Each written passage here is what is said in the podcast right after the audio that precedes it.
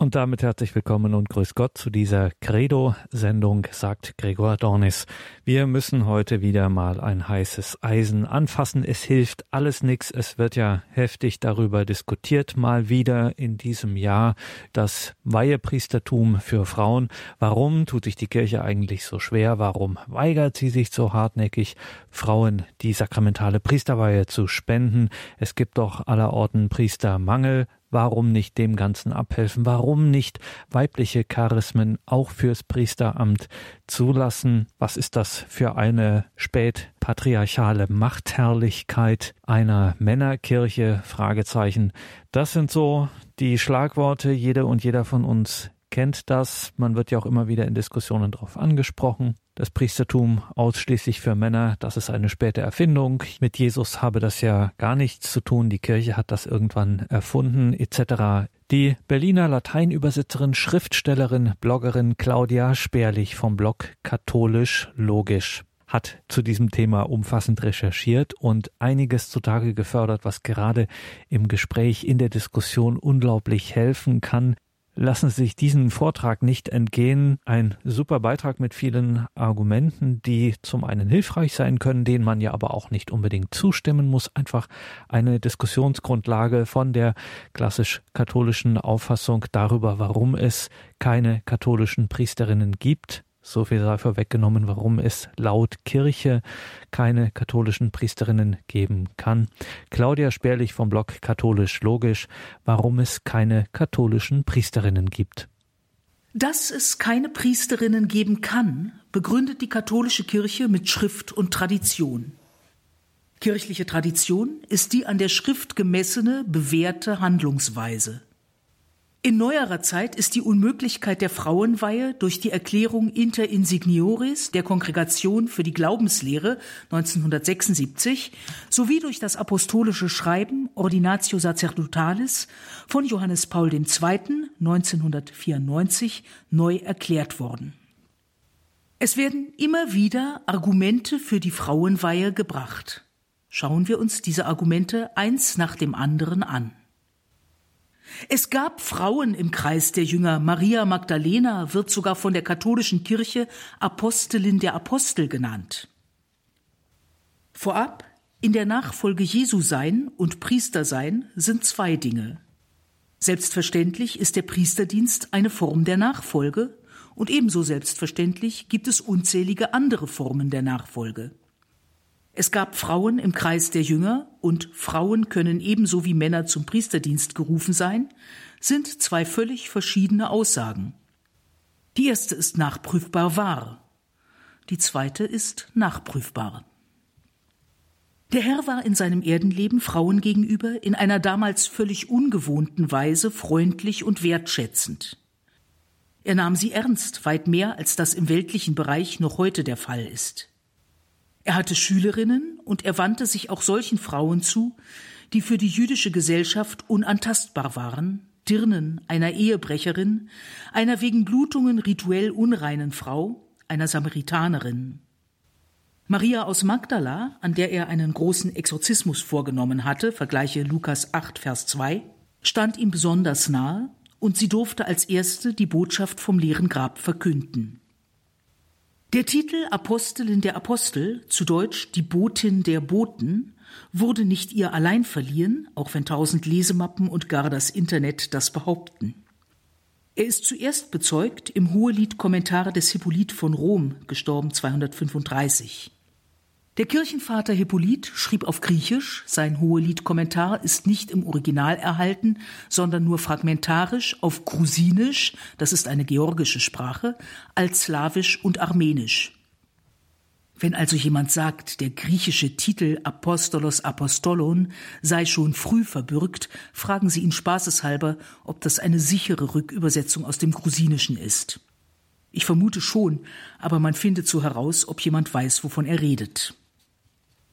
Dieser fragmentarische Hohelied-Kommentar wurde im späten 19. Jahrhundert in einer Bibliothek wiedergefunden und 1902 von dem russlanddeutschen evangelisch-lutherischen Theologen Gottlieb Nathanael Bonwetsch ins Deutsche übertragen.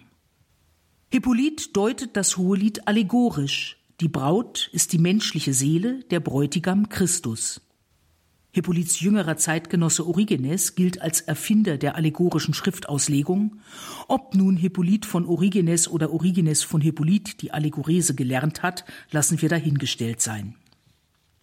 Hippolyt schreibt, wie ich ein wenig wegging von ihm, fand ich, welchen meine Seele liebte, Hohelied 3, Vers 4 ein gerettetes und schon nicht mehr verführtes Weib, noch ein in die Ferse gestochenes, auch nicht den Baum der Erkenntnis anrührend, sondern den Baum, welcher den Tod umzubringen vermag.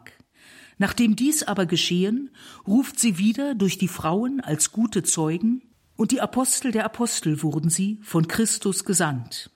Zu welchen die Engel redeten, Gehet hin und saget den Jüngern, er geht vor euch nach Galiläa aber damit sie nicht von einem Engel gesandt keinen Glauben hätten, begegnet Christus selbst sendend, damit auch Frauen Christi Apostel werden und den Mangel der alten Eva und den Ungehorsam jetzt durch das willige Gehorchen und die Untertänigkeit vollkommen ausfüllen.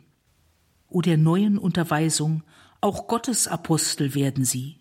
Siehe, von nun an die Falschheit der Schlange kennend, unterliegt sie nicht mehr, denn von nun an, die Gebote des Satans verschmähend, wird sie den nicht annehmen, der durch die Begierde siegte.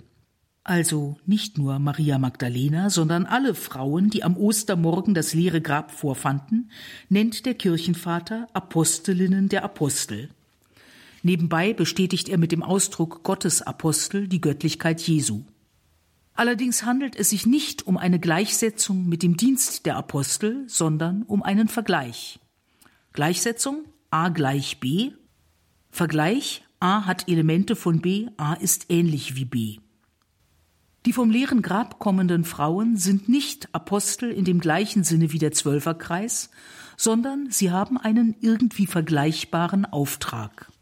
Um das näher zu erläutern, schauen wir uns die Wörter Apostello, senden, Apostolos, Gesandter, Apostel und Apostolae, die Sendung, im Neuen Testament an. Bei Matthäus kommt das Wort Apostello am häufigsten vor, 22 Mal. Herodes sendet Soldaten aus, um Kinder zu töten. Ausgetriebene Dämonen bitten darum, in eine Schweineherde gesandt zu werden. Jesus sendet die Zwölf aus. Jesus ist vom Vater gesandt. Johannes ist gesandt, um ihm den Weg zu bahnen. Der Menschensohn wird seine Engel aussenden. Menschen senden nach ihren kranken Angehörigen, als Jesus in der Nähe ist. Ein Gutsbesitzer sendet Arbeiter in den Weinberg. Der Herr wird sein Reittier dem Besitzer zurücksenden. Die Frau des Pilatus sendet ihrem Mann eine wichtige Botschaft. Überall steht das Wort Apostello. Es ist also in der Bedeutung nicht stärker festgelegt als das deutsche Senden. Apostolos, also der Gesandte, ist im ursprünglichen Sinn jeder, der mit einer Botschaft betraut ist. Im Neuen Testament kommt das Wort 80 Mal vor. In der Regel ist aus dem Zusammenhang überdeutlich erkennbar, dass es sich um die Zwölf handelt. So stellt Lukas 24, 9 bis 11 klar. Und sie kehrten vom Grab zurück und berichteten das alles den Elf und allen übrigen. Es waren Maria von Magdala, Johanna und Maria, die Mutter des Jakobus, und die übrigen Frauen mit ihnen. Sie erzählten es den Aposteln, doch die Apostel hielten diese Reden für Geschwätz und glaubten ihnen nicht. Aus dieser Formulierung geht hervor, dass die Frauen am Grab nicht zum Kreis der Apostel zählen. Sie erzählen es nicht den anderen oder den übrigen Aposteln, sondern den Aposteln, die erst einmal mit Unglauben reagieren. Deshalb nennt Hippolyt sie zu Recht Apostelinnen der Apostel in dem Sinn, dass die Frau zu den Zwölfen, nein halt, den Elf, denn Judas ist tot und sein Nachfolger noch nicht gewählt, gesandt werden. Sie haben aber nicht das gleiche Apostelamt wie die Männer des verminderten Zwölferkreises. Sie sind Gesandte mit der Aufgabe, den priesterlichen Kreis der Elf zu mahnen, zu erinnern, zu unterstützen, nicht aber selbst seine Aufgaben zu übernehmen. Teresa von Avila hat das in besonderer Weise verstanden und nachvollzogen, ebenso Hildegard von Bingen. Diese beiden mahnten in ihren Briefen Geistliche bis hinauf zum Papst und blieben dem Lehramt zeitlebens treu.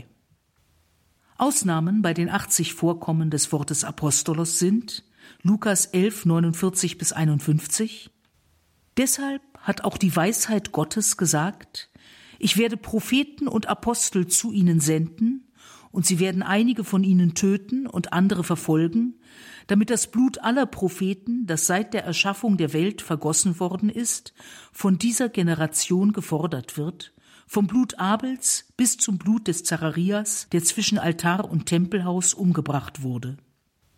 Ja, das sage ich euch, an dieser Generation wird es gerecht werden. Hier könnte Apostel allgemein für Gesandte stehen, wahrscheinlich bezieht es sich aber doch auf die Zwölf. Propheten kündeten im Alten Bund, das Apostelamt des Neuen Bundes ist unter anderem das Künden.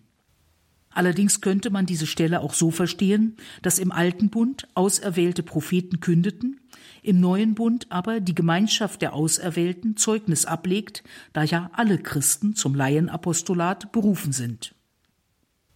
Johannes 13, 16 Amen, Amen, ich sage euch, der Sklave ist nicht größer als sein Herr und der Abgesandte, der Apostolos, nicht größer als der, der ihn gesandt hat.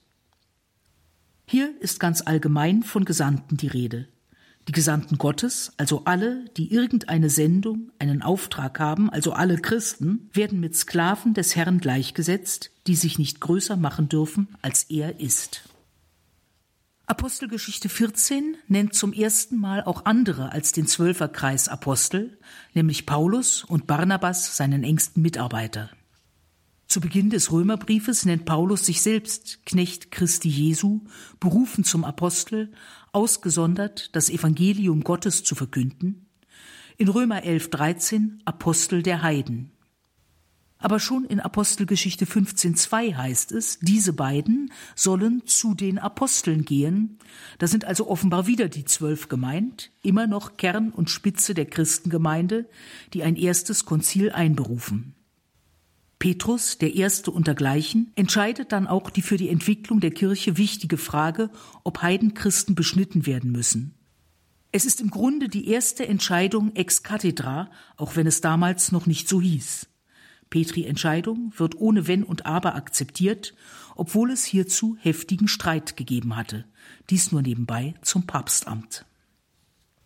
Römer 16,7 dürfte die Lieblingsstelle feministischer Exegeten sein. Grüßt Andronikus und Junia, die zu meinem Volk gehören und mit mir zusammen im Gefängnis waren. Sie ragen heraus unter den Aposteln und haben sich schon vor mir zu Christus bekannt. Junia oder Junias. Im Original steht der Akkusativ Junian, was frühere Übersetzer von einem Junias abgeleitet haben. Grammatisch möglich, praktisch nicht. Der Name Junias ist in der antiken Literatur nicht nachweisbar.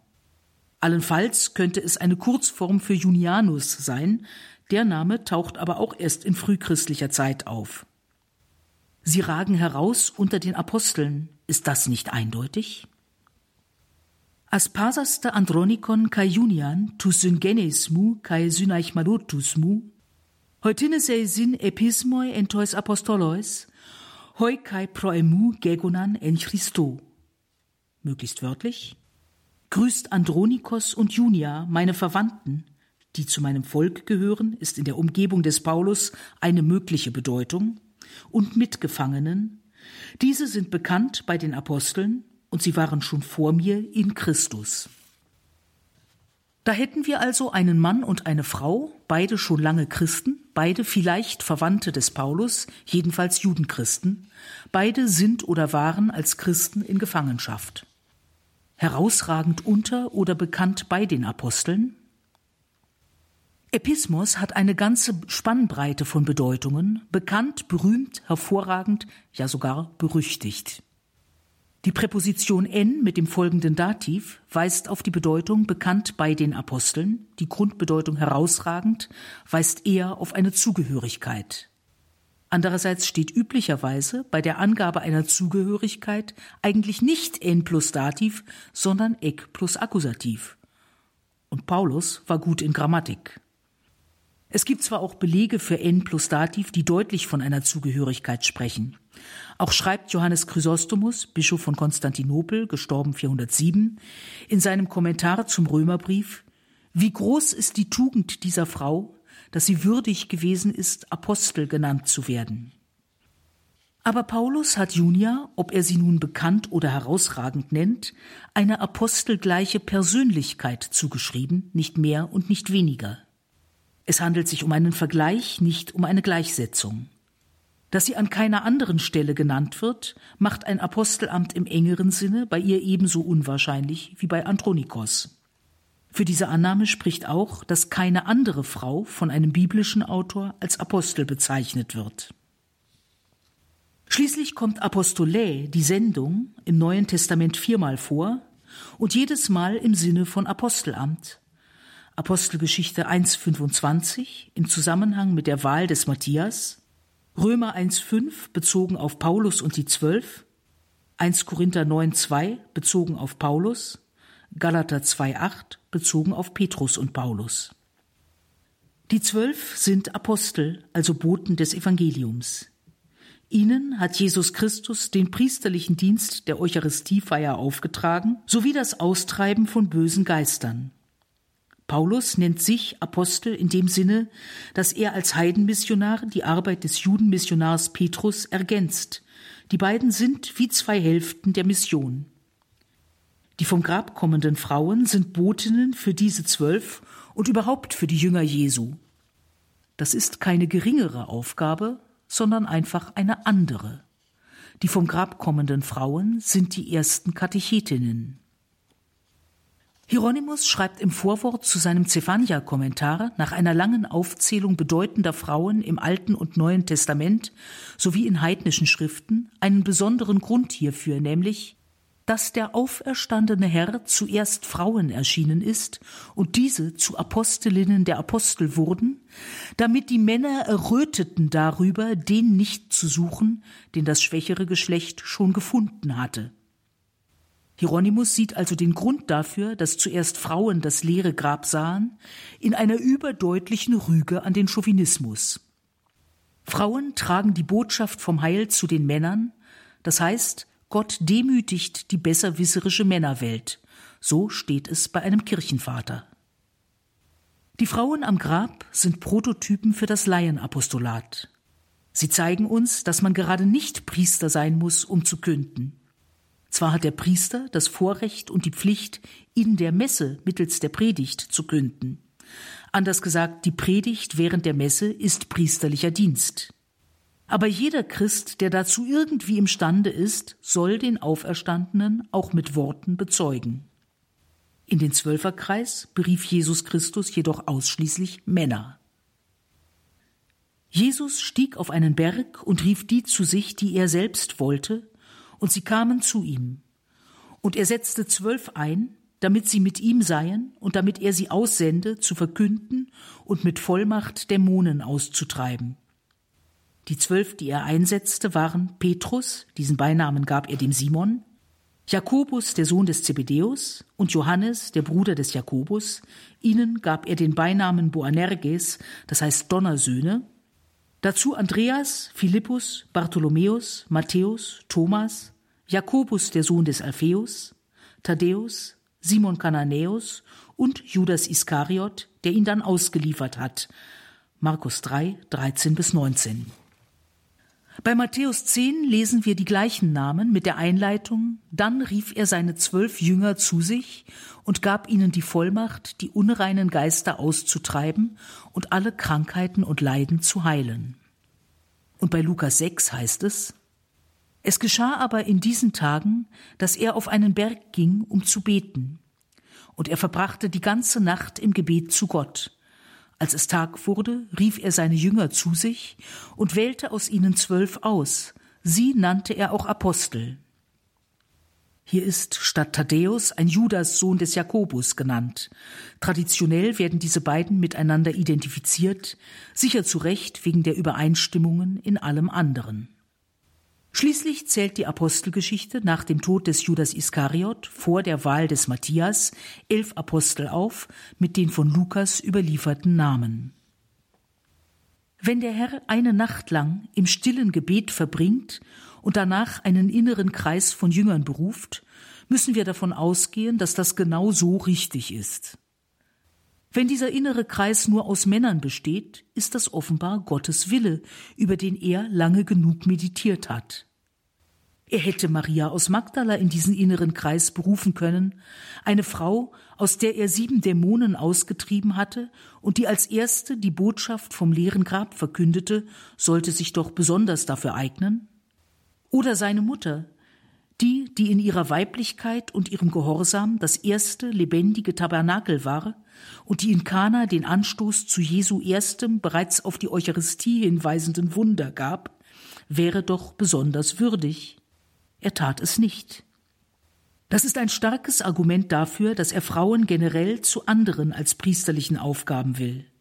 Als Laien sollen sie ebenso wie Männer im Laienapostolat aktiv sein, also überzeugt und überzeugend Christen sein.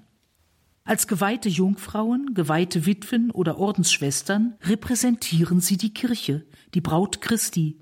Das kann kein Mann. Eucharistie feiern, in der Messe Christus repräsentieren und verkünden, Dämonen austreiben, ist Aufgabe von hierzu bestimmten Männern. Der Priester handelt am Altar in persona Christi, und dazu muss er ein Mann sein. Jesus Christus ist wahrer Mensch und wahrer Gott, das heißt auch, sein Menschsein ist ganz und gar wahrhaftig. Er ist als Knabe in die Welt gekommen, ist in seiner Menschennatur zum Mann gereift und als Mann für alle Menschen gestorben. Eine Frau kann ihm folgen, ihm nacheifern, ihm an Klugheit, Frömmigkeit und Heldenmut gleichen, aber nicht ihn repräsentieren. Der Versuch wäre eine Travestie und damit das Ende der echten Nachfolge. Der Auferstandene offenbart sich am See von Tiberias sieben Männern, namentlich aufgezählt, und keiner Frau. Simon Petrus, Thomas genannt Didymus, Nathanael aus Kana in Galiläa, die Söhne des Zebedeus und zwei andere von seinen Jüngern waren zusammen. So steht's bei Johannes 21, 2. Eben dort ruft er Petrus in seine Nachfolge, ausgerechnet Petrus, der ihn erst mit der Waffe verteidigen wollte und ihn dann verleugnete. Hätte er nicht die immer treue Magdalena erwählen können? Hat er aber nicht gewollt. Petrus hat seine Feigheit bitterlich bereut. Jesus gibt ihm eine Buße auf. Der, der dreimal behauptet hat, Jesus nicht zu kennen, muss nun dreimal sagen, dass er Jesus liebt. Danach wird er zum ersten Papst, und da redet mir bitte kein historisch kritischer Exeget drein, den Mann, der der gesamten Kirche vorsteht, nennt man Papst, unabhängig davon, wie klein oder groß diese Kirche ist und wie und wann sich das Papstamt weiterentwickelt hat, mit den Weiheworten Weide meine Lämmer, weide meine Schafe, folge mir nach. Hier ist also auch ein rein männlicher Mitarbeiterkreis bei der Erwählung des ersten untergleichen anwesend. Jesus konnte nur Männer zu Aposteln berufen, weil seine Zeit noch nicht reif war für Frauen in leitenden Positionen. Hat Jesus sich in irgendwelcher Hinsicht darum geschert, was gerade zeitüblich war? Jesus hat ständig Dinge getan, für die seine Zeit noch nicht reif war und unsere auch nicht ist. Von seiner Menschwerdung bis zu seiner Auferstehung war nach weltlichen Maßstäben die Zeit nicht reif. Wenn für uns heute bei der Betrachtung Jesu nur die Dinge relevant wären, für die unsere Zeit reif ist, wäre Jesus ein netter sozialer Typ mit großen Fähigkeiten als Pädagoge und sonst nichts. Jesus Christus ist unser Erlöser, die Zeit war vor 2000 Jahren aus eschatologischer, nicht aus soziologischer Sicht reif für sein erstes Kommen, nicht weil die Menschheit in Eintracht und Gerechtigkeit lebte, sondern unter anderem, weil sie es nicht tat. Jesus berief deshalb nur Männer zu Aposteln, weil er nur Männer zu Aposteln berufen wollte. Und wenn er das wollte, ist es richtig. Ich folge der Grundannahme, dass Jesus Christus Gott ist und dass er Berufungen in göttlicher Vollmacht ausspricht. Wer mit dieser Annahme freilich Probleme hat, wird weder der Argumentation der Kirche noch meinen Ausführungen ganz folgen können. Und es war ein Mann, der Jesus verraten hat. Im Ernst, das wird argumentativ verwendet, als hätte es nie und nimmer niederträchtige Frauen gegeben. Ich erinnere mal nur an Herodias. Kurz nach der Himmelfahrt Christi hatte die junge Gemeinde auf Initiative des Petrus einen Ersatzmann für den abgefallenen Judas gewählt. Ob das etwa 120-köpfige Wahlgremium nur aus Männern bestand, ist nicht ganz sicher. Zwar spricht Petrus im Kreis der Brüder und beginnt mit der Anrede Brüder, aber hier haben feministische Theologen einen Punkt, der sich nicht widerlegen lässt. Bruder heißt auf Griechisch Adelphos, Schwester heißt Adelphä. Wenn nun Brüder und Schwestern zusammen sind, benutzt man den männlichen Plural Adelphoi, Brüder, für unseren Oberbegriff Geschwister. Brüder und Schwestern hieße wörtlich Adelphoi kai Adelphai und ist eine sprachliche Umständlichkeit, auf die die Bibel verzichtet. Unter den Wählern könnten also auch Frauen gewesen sein.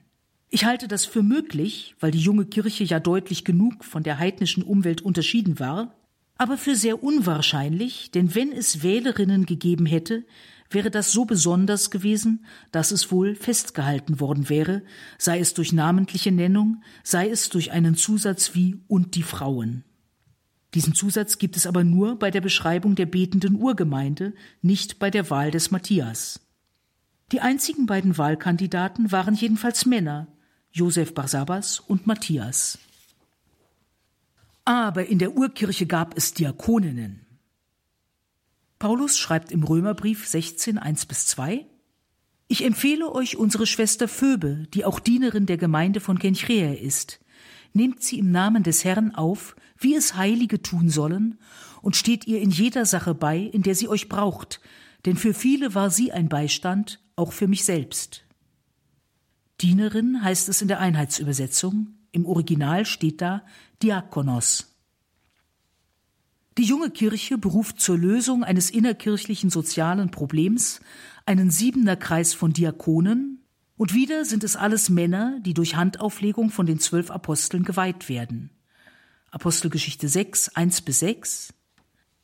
In diesen Tagen, als die Zahl der Jünger zunahm, begehrten die Hellenisten gegen die Hebräer auf, weil ihre Witwen bei der täglichen Versorgung übersehen wurden. Da riefen die Zwölf die ganze Schar der Jünger zusammen und erklärten, es ist nicht recht, dass wir das Wort Gottes vernachlässigen und uns dem Dienst an den Tischen widmen, so die Einheitsübersetzung wörtlich, das Wort Gottes vernachlässigen, um an den Tischen zu dienen. Brüder, wählt aus eurer Mitte sieben Männer von gutem Ruf und voll Geist und Weisheit. Ihnen werden wir diese Aufgabe übertragen. Wir aber wollen beim Gebet und beim Dienst am Wort bleiben. Der Vorschlag fand den Beifall der ganzen Gemeinde, und sie wählten Stephanus, einen Mann erfüllt von Glauben und Heiligem Geist, ferner Philippus und Prochorus, Nikanor und Timon, Parmenas und Nikolaus, einen Proselyten aus Antiochia. Sie ließen sie vor die Apostel hintreten, und diese legten ihnen unter Gebet die Hände auf. Dem Zwölferkreis obliegt also der Dienst am Wort, die Verkündigung, die Lehre und offenbar auch das Weiheramt.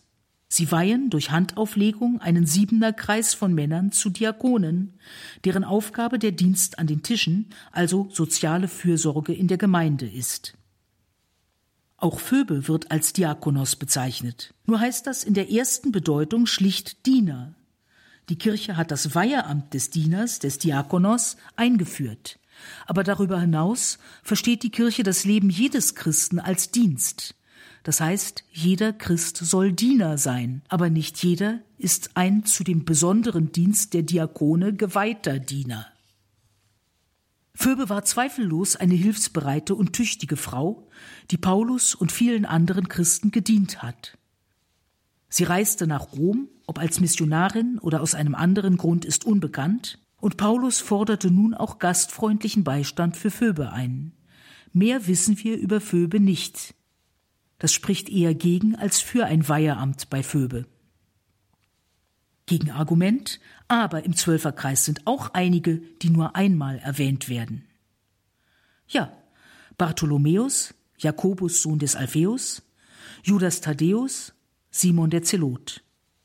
Wenn wir die frühchristliche Überlieferung außer Acht lassen, warum auch immer wir das tun sollten, haben wir außer den Apostellisten keine gesicherte Nachricht über diese vier.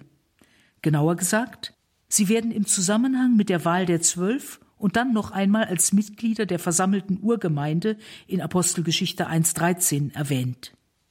Es wird aber immer wieder von den Zwölf gesprochen.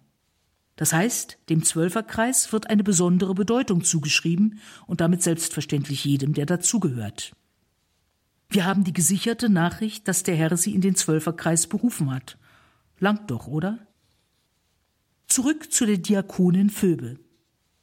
Die Wörter Diakonos, Diener, Diakoneo, dienen und Diakonia, Dienst, kommen im Neuen Testament in verschiedenen Zusammenhängen vor. Zweimal ist ganz neutral von Dienern die Rede, bei der Hochzeit in Kana und im Gleichnis von den Hochzeitsgästen. Jesus fordert immer wieder zum Dienst nach seinem Beispiel auf. Der Größte von euch soll euer Diener sein, Wer der Erste sein will, soll der Letzte von allen und der Diener aller sein. Wer bei euch groß sein will, der soll euer Diener sein. Die Wichtigkeit des Dienens unterstreicht er auch in Johannes 12, 26. Wenn einer mir dienen will, folge er mir nach, und wo ich bin, dort wird auch mein Diener sein. Wenn einer mir dient, wird der Vater ihn ehren.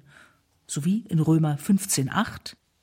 Christus ist um der Wahrhaftigkeit Gottes willen Diakonos der Beschnittenen geworden, um die Verheißungen an die Väter zu bestätigen.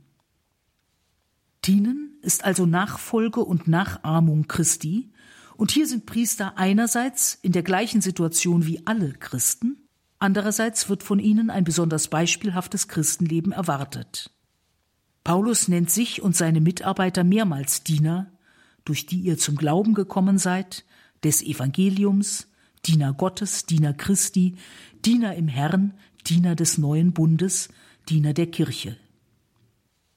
Die Didaskalia Apostolorum, die Apostellehre, ist eine syrische Gemeindeordnung aus der ersten Hälfte des dritten Jahrhunderts. Hier werden Diakone und Diakoninnen erwähnt und ihre verschiedenen Aufgaben beschrieben. Gern wird hier in der feministischen Theologie erwähnt, die Diakonin sei mit dem Heiligen Geist verglichen. Liest man aber im gleichen Absatz, der Bischof sei mit Gott Vater zu vergleichen, der Diakon mit Christus, Arme und Kranke aber mit dem Altar, so wird deutlich, dass wir hier wieder mit Vergleichen zu tun haben, die zu einer inneren Einstellung des Respekts führen sollen, nicht mehr und nicht weniger. Wir lesen in der Didaskalia, der Mann, der zum Diakonenamt gewählt wird, hat zahlreiche aufseherische Aufgaben, die Frau aber für den Dienst an Frauen, denn es gibt Häuser, in die man wegen der Heiden keinen männlichen Diakon schicken kann.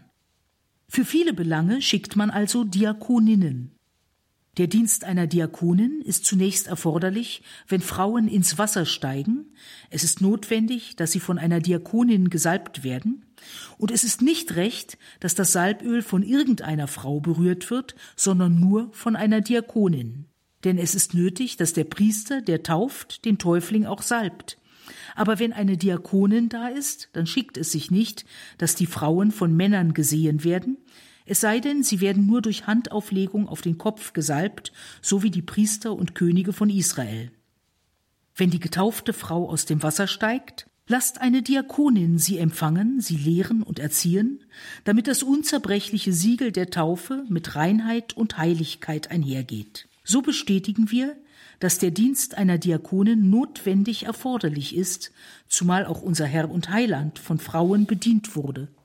Auch ist der Dienst der Diakonin nötig in heidnischen Häusern, wo es gläubige Frauen gibt, damit die Diakonin dort den Kranken in allen Belangen dienen kann und jene, die von Krankheit geheilt wurden, salben kann. Zitat Ende. Das frühe Diakoninnenamt war also vor allem dem sittlichen Empfinden der Gschamigkeit geschuldet und dem Umstand, dass Täuflinge nackt ins Wasser stiegen und anschließend am ganzen Körper gesalbt wurden. Weitere Aufgaben der Diakonen waren Katechese neu getaufter Frauen und Dienst an kranken Frauen. Vom vierten bis zum sechsten Jahrhundert sind etwa 50 Diakoninnen namentlich bekannt. Ob allerdings ihr Dienstantritt mit einer Segnung oder einer Weihe einherging, ist unsicher. Selbst wenn es eine Weihe war, war sie jedenfalls nicht eine mögliche Stufe auf der Leiter zum Priestertum, unterschied sich also von vornherein von der Weihe männlicher Diakone. Es ist insgesamt eine reine Machtfrage. Es gibt allerdings auch angemaßtes Apostelamt und Dienst an der falschen Sache. Hier ist 2 Korinther 11, 13 bis 15 sehr deutlich. Denn diese Leute sind Lügenapostel, unehrliche Arbeiter, sie tarnen sich freilich als Apostel Christi. Kein Wunder, denn auch der Satan tarnt sich als Engel des Lichts. Es ist also nicht erstaunlich, wenn sich auch seine Diener als Diener der Gerechtigkeit tarnen. Ihr Ende wird ihren Taten entsprechen. Um Macht geht es den Anmaßenden, den Lügenaposteln, und leider gibt es solche, so wie es in jedem Beruf auch unfähige Pfuscher und Prahler gibt. Wesen des Priestertums ist Dienst, nicht Macht. Paulus schreibt in 1 Korinther 4, 9, Ich glaube nämlich, Gott hat uns Apostel auf den letzten Platz gestellt, wie Todgeweihte, denn wir sind zum Schauspiel geworden für die Welt, für Engel und Menschen. Dynamis, Macht, kommt im Neuen Testament nicht als Eigenschaft der Apostel oder irgendwelcher Christen vor, sondern entweder als Eigenschaft Gottes oder in der Bedeutung Wunder, die Einheitsübersetzung schreibt Machttaten, die entweder Gottes Werk sind oder seinem Willen widersprechen. Einzige Ausnahme, Matthäus 25, 15, spricht von der Entlohnung je nach seinen Fähigkeiten, ten idian dynamin. An dieser Stelle hat Dynamis also eine andere Bedeutung. Macht ist im Evangelium grundsätzlich nichts, was einem Menschen zukommt. Nein, Frauen stehen nicht auf dem letzten Platz, jedenfalls nicht in der Kirche. Nicht Priesterin sein dürfen ist nicht frauenfeindlich. Männer reißen als Priester die Macht an sich, Frauen sollen Priesterin werden dürfen, um, ja, äh, um zu dienen oder vielleicht doch, um Macht zu haben, die sie dann ihrerseits an sich reißen können? Ganz abgesehen von dieser logischen Schwierigkeit, wo sehen Sie denn die Macht eines Pfarrvikars oder eines Jesuiten, der in allem seinem Ordensoberen Gehorsam schuldet? Oder eines katholischen Priesters in, sagen wir, Hamburg-Altona? Ja, es gab und gibt leider Machtgefüge und Machtmissbrauch auch bei Geistlichen, aber nicht, weil sie Geistliche sind, sondern weil sie Menschen sind und Menschen unglücklicherweise Sünder sind. Machtmissbrauch ist nicht spezifisch männlich.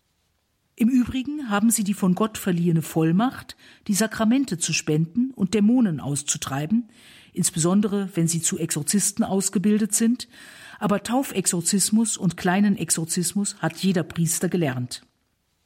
Ihm wurde eine Vollmacht erteilt, ist aber nicht das gleiche wie er hat Macht oder gar er ist ein Machthaber. Die Vollmacht zahlreicher Priester, dem Bösen zu widerstehen, zeigte sich besonders im Priesterblock in Auschwitz. Macht hatten ihre Peiniger. Und haben Frauen in der Kirche tatsächlich keinen Einfluss? Als Pfarrsekretärinnen, Gemeindereferentinnen, Dozentinnen der Theologie, Katechetinnen, Rendantinnen etc. haben sie wahrlich viel Einfluss, unschön ausgedrückt Macht. Frauen in leitenden Positionen in der Wirtschaft gibt es weit weniger. Aber die Bibel wurde von Männern geschrieben, und durch den Filter dieser männlichen Brille sehen wir die ganze Verkündigung. Hätten die Autoren eine männlich-chauvinistische Weltsicht propagieren wollen, so hätten sie dazu die besten Möglichkeiten gehabt. Stattdessen haben sie ihren männlichen Zeitgenossen zugemutet, Maria, die Mutter Jesu, und Maria aus Magdala einstimmig so zu erwähnen, dass ohne diese beiden das Erlösungswerk entweder nicht stattgefunden hätte oder nicht bemerkt worden wäre. Sie hätten Jesu besonders liebevolle Art gegenüber Frauen verschweigen können und taten es nicht. Wenn Paulus gewollt hätte, hätte er keine einzige Frau der jungen Christenheit erwähnen müssen, stattdessen nannte er mit wahrer Begeisterung Frauen. Das mit der männlichen Brille ist ganz einfach Unfug. Die kirchliche Tradition ist von Thomas von Aquin geprägt und der schreibt in der Summa Theologica, die Frau sei ein minderes Männchen. Ach ja, schreibt er das? Nein. Er zitiert sinngemäß diese aristotelische These und widerlegt sie. Dass das Zitat selbst von katholischen Theologen immer wieder herangezogen wird, um die angebliche Frauenfeindlichkeit des Aquinaten und der ganzen Kirche zu beweisen, zeigt nur, dass leider nicht einmal alle katholischen Theologen gelernt haben, mittelalterliche Texte sinnerfassend zu lesen. Ich als Frau und Laie helfe Ihnen gerne, und zwar mit Wissen und Billigung der Kirche, denn es steht geschrieben und der Aquinat bezieht sich darauf, dass die Frau als Beistand des Mannes geschaffen ist. Thomas schreibt also, der von ihm hoch verehrte Aristoteles habe gesagt, die Frau sei ein minderes Wesen als der Mann, und Thomas beweist, dass Aristoteles hier im Unrecht ist. Man spricht bei dieser im Mittelalter üblichen Form der schriftlichen Auseinandersetzung übrigens von These und Gegenthese. Thomas hält gegen den Irrtum des Aristoteles, man kann im Menschen das Abbild Gottes auf dreifache Weise sehen. Erstens derart, dass der Mensch die natürliche Fähigkeit hat, Gott zu verstehen und zu lieben, und diese Fähigkeit besteht in der Natur des Geistes, die allen Menschen gemeinsam ist. Zweitens, weil der Mensch gemäß seinem Handeln oder seiner Anlage Gott erkennt und liebt, aber noch unvollkommen, und so ist er Abbild durch die Wesensgleichheit aufgrund der Gnade. Drittens, weil der Mensch in seinem Handeln Gott erkennt und vollkommen liebt, und so wird das Abbild nach seiner Ähnlichkeit bemerkt aufgrund der Ehre. Im Mann, ebenso wie in der Frau, wird das Abbild Gottes gefunden, soweit zu dem, was hauptsächlich die Beschaffenheit des Abbildes ausmacht, also zur verstandesmäßigen Natur. Wie es im Buch Genesis heißt, zum Abbild Gottes schuf er ihn, also den Menschen, und weiter, männlich und weiblich schuf er sie, und zwar heißt es sie, Plural, wie Augustinus bemerkt. Das kann nicht so verstanden werden, dass beide Geschlechter in einem Individuum vereint waren. Wie Augustinus widerlegt auch Thomas die Auffassung, die Frau sei in anderer Weise als der Mann oder auch gar nicht Ebenbild Gottes. Quod prima facie absurdum videtur, das ist ganz offensichtlich absurd. Denn, Zitat, Männlich und weiblich schuf er sie.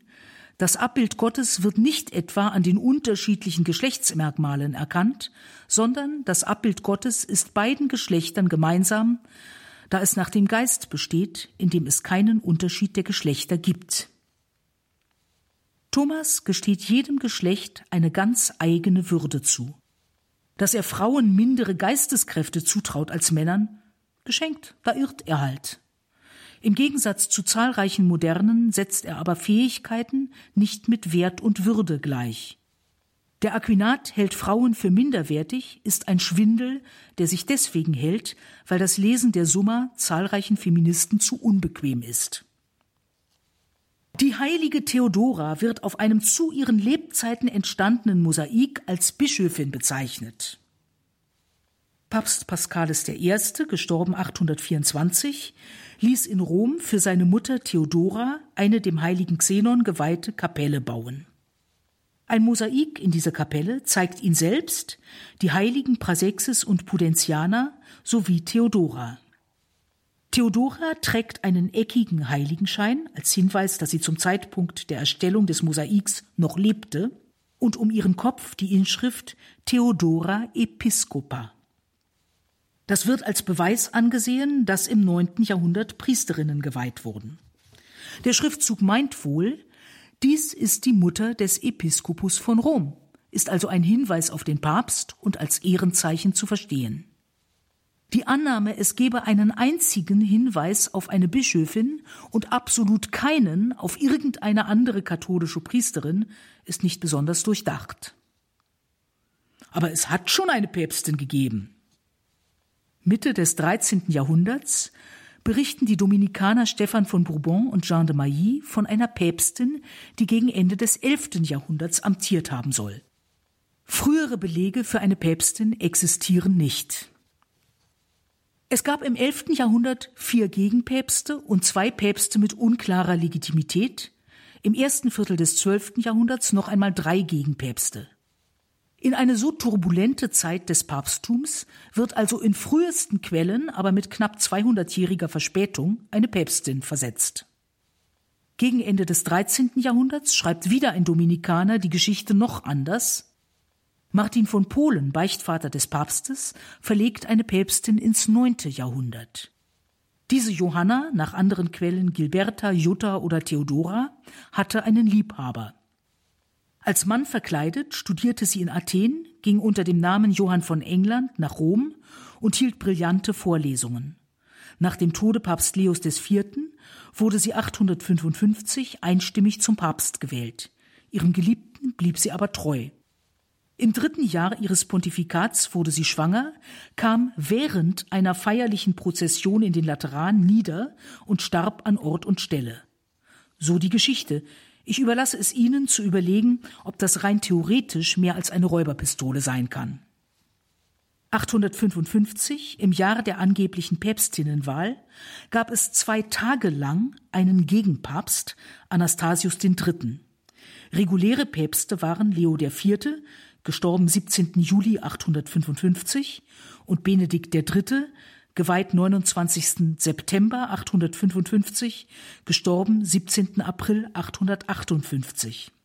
Anhänger der Päpstin Johanna-Fabel behaupten, Benedikt III. sei eine Erfindung, mit dem grandiosen Argument, man wisse so gut wie nichts über sein Leben.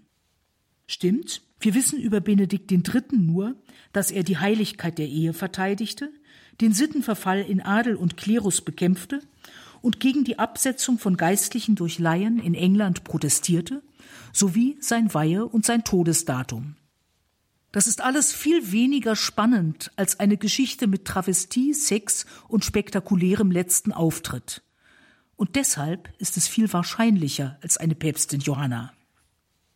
Vom 8. bis zum 12. Jahrhundert gibt es nicht den geringsten literarischen oder künstlerischen Hinweis auf eine Päpstin. Kein Lied, keine Satire, keine Prozessakten oder anderen Aufzeichnungen, keine Drollerien in irgendwelchen Manuskripten, nichts. Selbst wenn wir davon ausgehen müssen, dass nur etwa zehn Prozent aller mittelalterlichen Handschriften erhalten sind, fällt das auf. Die Handschriften des Marianus Scotus aus dem 11. Jahrhundert enthalten keine Hinweise auf eine Päpstin, aber in der ersten Zeit des Buchdrucks taucht sie plötzlich in Drucken seines Werkes als authentisch auf. Aus der Sicht eines Verlegers ist eine Päpstin seit der frühen Neuzeit ungebrochen verkaufsfördernd. Die Annahme, dass es eine Bischöfin und eine Päpstin im neunten Jahrhundert oder meinetwegen im elften Jahrhundert, wer will da streiten, gegeben hat, von einer einfachen Priesterin aber die ganze Zeit keine Rede war, ist albern. Hätte es diese Päpstin aber doch gegeben, was wäre damit eigentlich bewiesen? Dass in der Kirche auch schlimme und falsche Dinge passieren, wie zum Beispiel Ehebruch, Lüge, Anmaßung und Prahlerei. Ja, das wussten wir aber schon. Eine Priesterinnenweihe nähme Männern und Frauen ihre je eigene besondere Eigenart. Sie würde die Besonderheit und spezifische Schönheit der Geschlechter verwischen. Menschliche Natur und Heilsordnung können nicht entkoppelt werden. Zum gottgewollten, heilen und zur Heiligkeit berufenen Menschsein gehört die volle Bejahung des eigenen Geschlechts. Männer können unter Umständen Priester werden. Gebären können sie ebenso wenig wie die Jungfrauen oder Witwenweihe empfangen. Kein Grund zum Neid. Ein oft zitiertes Gedicht der Verfechterinnen einer Priesterinnenweihe stammt von dem Priester Andreas Knapp. Frauenfragen. Wenn eine Frau das Wort geboren hat, warum sollten Frauen dann das Wort nicht von der Kanzel künden? Wenn eine Frau für ihr Zuhören gelobt wird, warum sollten Frauen dann das Gelernte nicht auch lehren? Wenn eine Frau die Füße Jesu küsste, Warum sollten Frauen dann den Altar nicht küssen können? Wenn eine Frau den Leib Christi salben konnte, warum sollten Frauen dann nicht zum Salbungsdienst befähigt sein? Wenn eine Frau Jesu Sinneswandlung durch ein Brotwort wirkte, warum sollen Frauen dann bei der Wandlung nicht das Brotwort sprechen? Wenn eine Frau von Jesus Krüge voller Wein erbitten konnte, Warum sollen Frauen dann über einen Kelch mit Wein nicht auch den Segen sprechen? Wenn eine Frau den Jüngern als Apostelin vorausging, warum sollten Frauen dann zur Apostelnachfolge nicht auch gerufen sein? Du lieber Himmel, dachte ich, als ich das konzentriert las, da wird ja alles mit allem verglichen. Das kann ich auch. Wenn eine Frau sich umdrehte und zur Salzsäule wurde, warum soll eine Frau dann nicht zur Salzsäule werden, wenn sie das Wort umdreht? Wenn eine Frau den Diener ihres Mannes begehrte, ihn dann verleumdete und in den Knast brachte, warum soll eine Frau dann nicht die Diener ihres Herrn verleumden? Wenn eine Frau die königliche Nachkommenschaft ausrottete, um den Thron zu gewinnen, warum soll eine Frau dann nicht als Priesterin Macht ausüben? Kleine Anmerkung, das bezieht sich auf zwei Könige elf, keine ganz bekannte Stelle. Wenn eine Frau den leidenden Hiob verhöhnte, warum soll eine Frau dann nicht den leidenden Christus verhöhnen?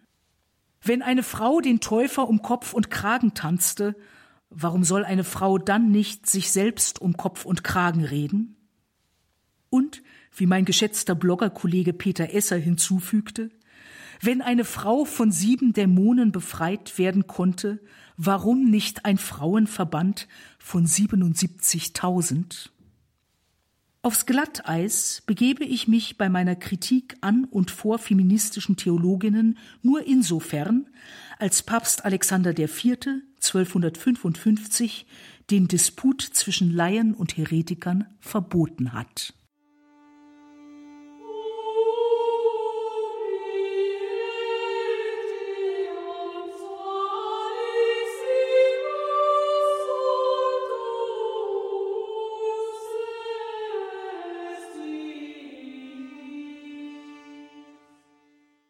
In der heutigen Credo-Sendung hörten Sie Claudia Sperlich mit Auseinandersetzungen mit der Diskussion von den gängigen Argumenten für die sakramentale Priesterweihe, auch für Frauen, die ja in unseren Tagen so heftig diskutiert wird. Claudia Sperlich hat sich mit diesen einzelnen Argumenten auseinandergesetzt und das waren sehr viele heute. Das war ein sehr umfangreicher, informativer und dichter Vortrag. Deswegen an der Stelle umso mehr der Hinweis auf unseren CD-Dienst beziehungsweise unsere Mediathek in der Radio Horeb App und auch klassisch auf horeb.org kann man das nachhören, downloaden, weitergeben, darüber nachdenken und das vielleicht auch mitnehmen in eine Diskussion, in die man verwickelt wird. Wenn Sie dann schon in der Horeb-App sind oder auf horeb.org, versäumen Sie nicht auch in die Details zu dieser Sendung zu schauen. Da haben wir natürlich den Blog von Claudia Sperlich nochmal eigens verlinkt, katholisch logisch und auch auf eine Bücherliste. Claudia Sperlich ist eine vielseitige und bemerkenswerte katholische Schriftstellerin. Erwähnt sei hier nur ihre mittelalterliche Novelle Archipoeta der Erzdichter, ihre Neuübersetzung lateinischer Hymnen, ihr Gedichtband Lass mich bekennen, deine Mandelblüte, ihre zyklischen Sonette und auch ihr Erzählband Die Befreier, 13 Geschichten von Verwandten, Nachbarn und anderen Dämonen. Und damit geht die Credo-Sendung am heutigen Nikolaustag auch zu Ende. Danke Ihnen allen fürs Dabeisein. Jetzt um 21.30 Uhr gibt es die Reihe Nachgehört. Danach um 21.40 Uhr beten wir die Komplett, das Nachtgebet der Kirche. Ihnen allen danke für Ihre Verbundenheit, für Ihr Gebet und Ihre Spende. Einen gesegneten Abend und eine behütete Nacht wünscht Ihr Gregor Dornis.